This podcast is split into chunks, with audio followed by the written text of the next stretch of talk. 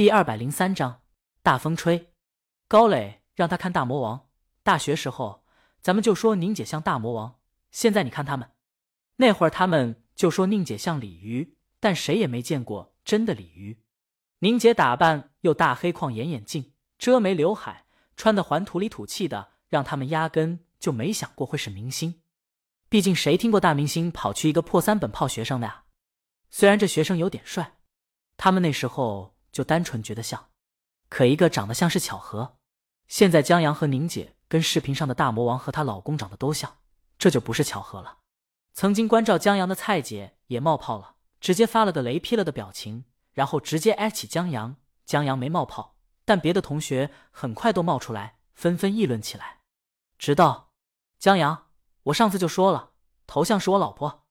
群里一串省略号。高磊，你有病啊！这事儿不应该兴奋的说，就那么平平淡淡一句，谁都觉得是在开玩笑。江阳，我怕你们说我嘚瑟。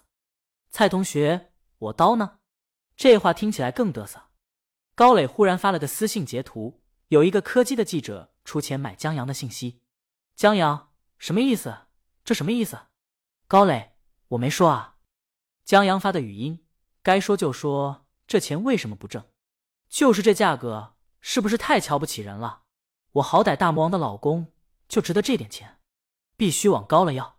对了，我再给你们发几张照，你们当独家发给记者，当兄弟给你们提桶跑路盘缠了。接着，不等同学们答应，江阳一串照片发过去，全是他自己的照片。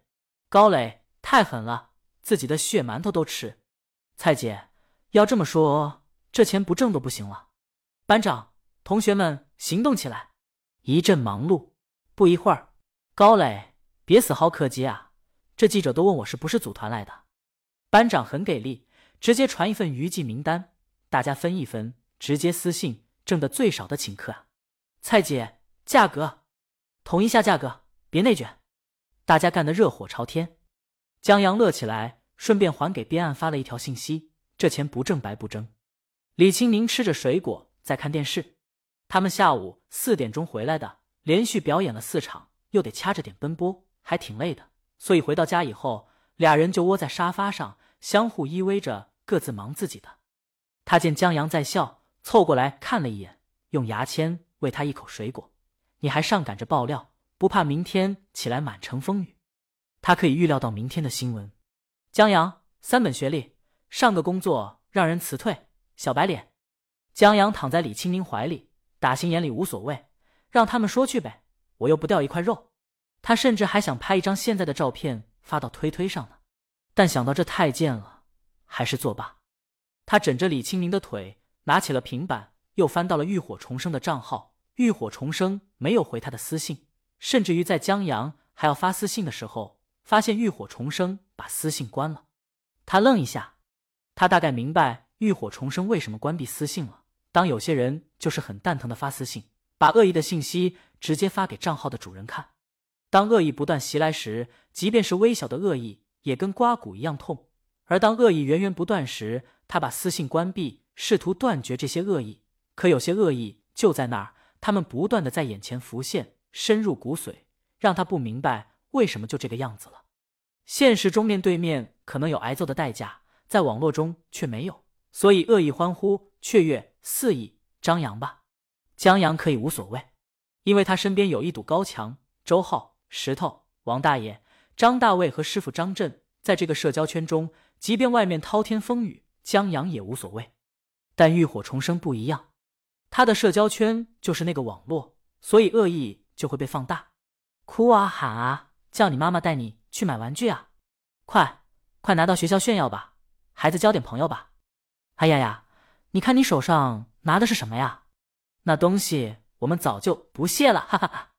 在看电视的李青宁低下头，老公演技见长了，刚才那无所谓的样子，现在怎么传出这歌了？可看江阳的样子，也不像忐忑的样子。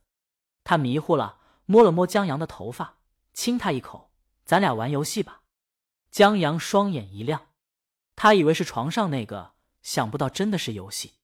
早上起床，风和日丽，江阳在家歇着，把方案写了出来，又玩起了游戏。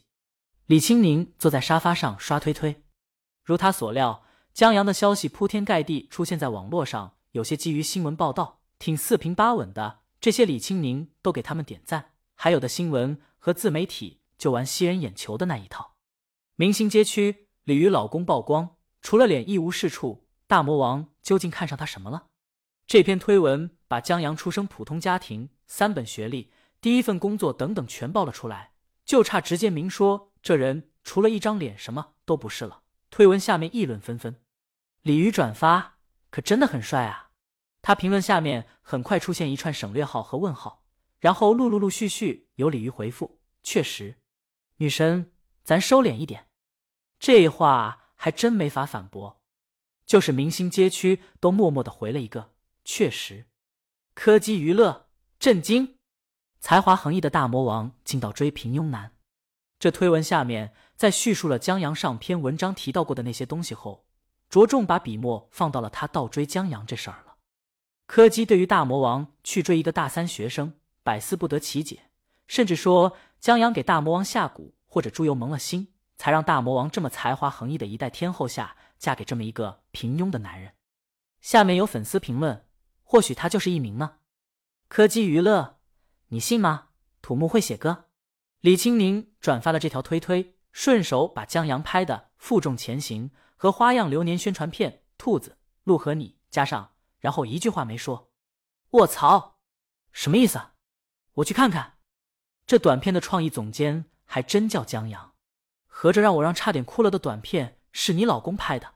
好家伙，刀片找到寄件地址了。许多人转战柯基娱乐推文下面，真的，他太平庸了，我哭死。该死的平庸男，驼背丧尸，丧心病狂，是不是他设计？平庸的让我哭死。就是海报游戏都来凑热闹，这短片太平庸了。柯基娱乐的账号是柯基在运营，他本来忙了一晚上，写了这么一个既能赚到流量，又能挑起热议的文章，起初还有人赞同。认为大魔王瞎了眼，观点得到认同，他有一点高兴。可一转眼就全是阴阳怪气了，而且柯基也没想到竟会炸出这么一个消息。